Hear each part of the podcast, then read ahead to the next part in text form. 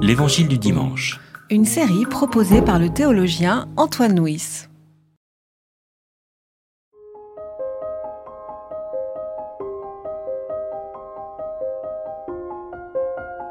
Le premier jour des pains sans levain, le jour où l'on sacrifiait la Pâque, ses disciples lui disent Où veux-tu que nous allions te préparer le repas de la Pâque? Il envoie deux de ses disciples et leur dit Allez à la ville. Un homme portant une cruche d'eau viendra à votre rencontre. Suivez-le. Et là où il entrera, dites au maître de maison Le maître dit Où est la salle où je mangerai la Pâque avec mes disciples?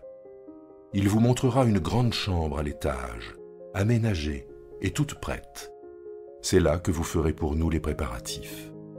Les disciples partirent, arrivèrent à la ville, trouvèrent les choses comme il leur avait dit, et préparèrent la Pâque.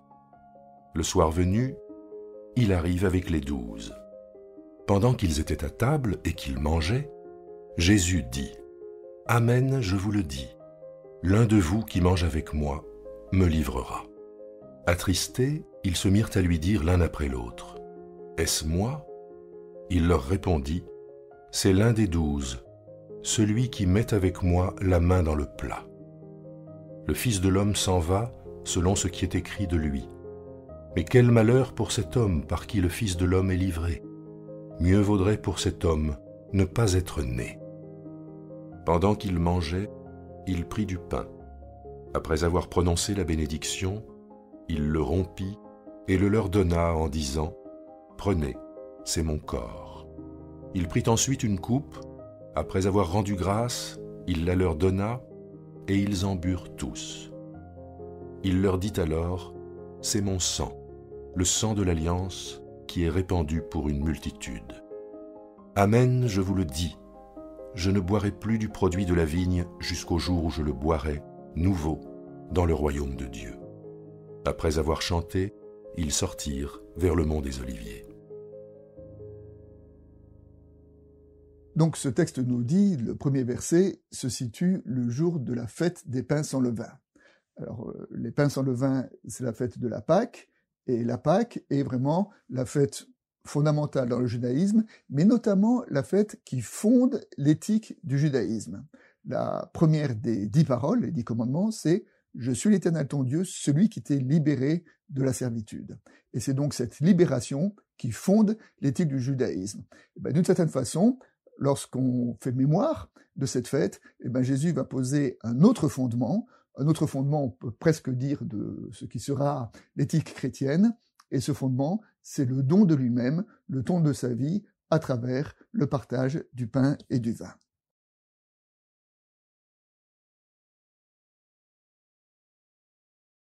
Alors commençons par fait euh, deux petits points d'exégèse. Le premier, la notion de levain, la fête des pains sans levain. Alors dans le Nouveau Testament, le levain, c'est ce qui gonfle le cœur de l'homme, c'est donc ce qui l'oppose au service de Dieu. Le levain, c'est particulièrement, c'est un symbole de, l'orgueil, la jalousie, la convoitise et euh, tout ce qui est la recherche des, des honneurs. C'est pour ça que les pains sans levain, c'est l'appel à avoir un nouveau pain, un pain sans mélange, et c'est un appel pour les disciples à vivre de la nouveauté de l'Évangile. Le deuxième euh, introduction qu'on pourrait faire, c'est peut-être euh, la première partie du récit où Jésus envoie ses disciples en disant allez en tel endroit, vous verrez un homme qui, vous le suivrez, vous direz au maître de la maison, il vous accueillera. Euh, euh, Jésus organise presque un jeu de piste pour ses disciples, et il avait fait un peu la même chose au moment de son entrée à Jérusalem euh, le jour des rameaux. Et ce, ce jeu de piste manifeste une certaine culture de la clandestinité. Vous savez, la culture de la clandestinité, c'est avoir des réseaux étanches. Eh bien, il y avait des sympathisants de Jésus à Jérusalem qui n'étaient pas connus des disciples. Et euh, cela nous rappelle que lorsque Jésus est à Jérusalem, il est globalement dans un milieu, dans un environnement qui lui est hostile.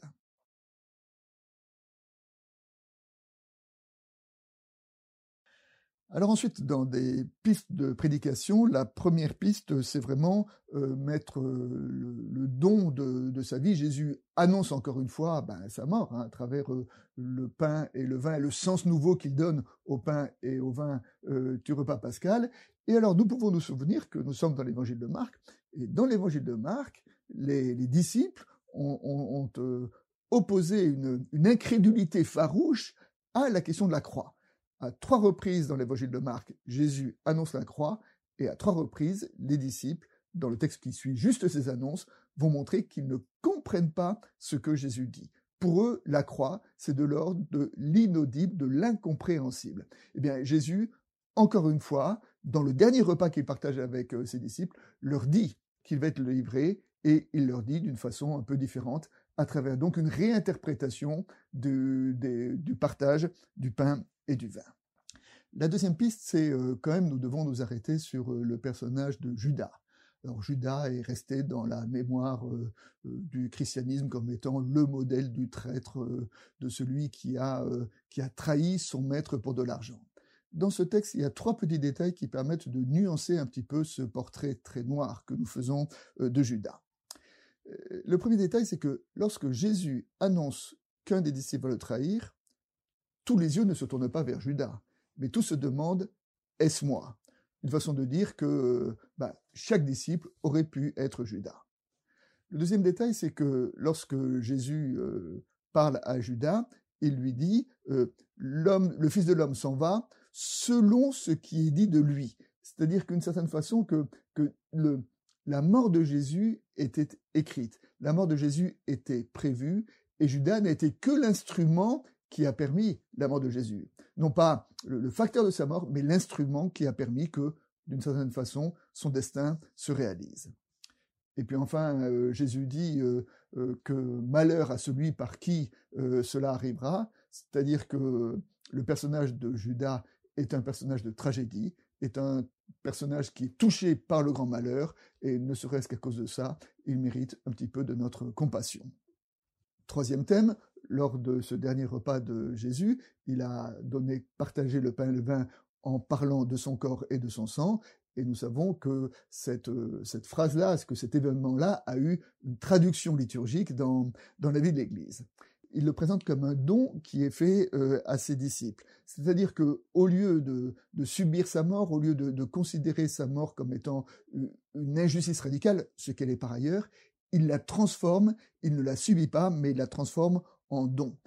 Il, annonce que, son corps va être broyé, mais il annonce que cela est un don offert euh, aux disciples. Et les disciples, parce que en mangeant le pain et le vin, et ça va être à travers la traduction liturgique de ce dernier repas de Jésus, les disciples vont pouvoir accueillir une présence singulière euh, du, du Christ. Dans la Bible, dans la Genèse, le péché, au tout commencement de, de la Bible, est symbolisé sous la forme d'un fruit qui est mangé. Et c'est une façon de dire que le rapport au bien et au mal est à l'intérieur de nous et nous sommes contradictoires et on ne sait pas très bien quoi en faire. Et ben, d'une certaine façon, le signe du, ce qu'on appelle le salut, le signe de, de l'amour de Dieu, le signe de la bénédiction sur nous, est aussi dit à travers du pain et du vin qui est mangé, une façon de dire que en cela nous appelons le Christ à venir visiter notre intériorité. Et pour terminer, euh, une illustration. On ne peut pas s'empêcher de, revenir sur l'histoire de l'Église lorsque euh, toutes les disputes qui aient lieu autour de la compréhension de l'Eucharistie, et notamment autour de la compréhension de, cette parole du Christ, ceci est mon corps, et et, et, ceci est mon corps, comment comprendre ce verbe être? Alors les uns disent, ça veut dire que vraiment le pain devient le corps du Christ, d'autres disent, non, ça veut dire que le pain représente le corps du Christ, et ce qui est assez intéressant, c'est ce que euh, lorsque nous essayons de nous de revenir à la parole originale qu'aurait dite euh, Jésus, Jésus parlait avec ses disciples en araméen, et en araméen, le verbe être n'existe pas. C'est-à-dire que probablement, si nous faisons une rétro-traduction, Jésus a probablement dit, ceci, mon corps. C'est-à-dire que nous devons peut-être euh, arrêter de nous disputer sur euh, la façon dont le Christ, euh, du statut de ce verbe être, et simplement entendre que nous sommes invités à accueillir une présence singulière du Christ à travers le pain et le vin de la scène. Et comme le dit une phrase de la liturgie eucharistique, c'est une joie de n'avoir plus à parler, ni à expliquer, ni à commenter, mais seulement à prendre et à recevoir.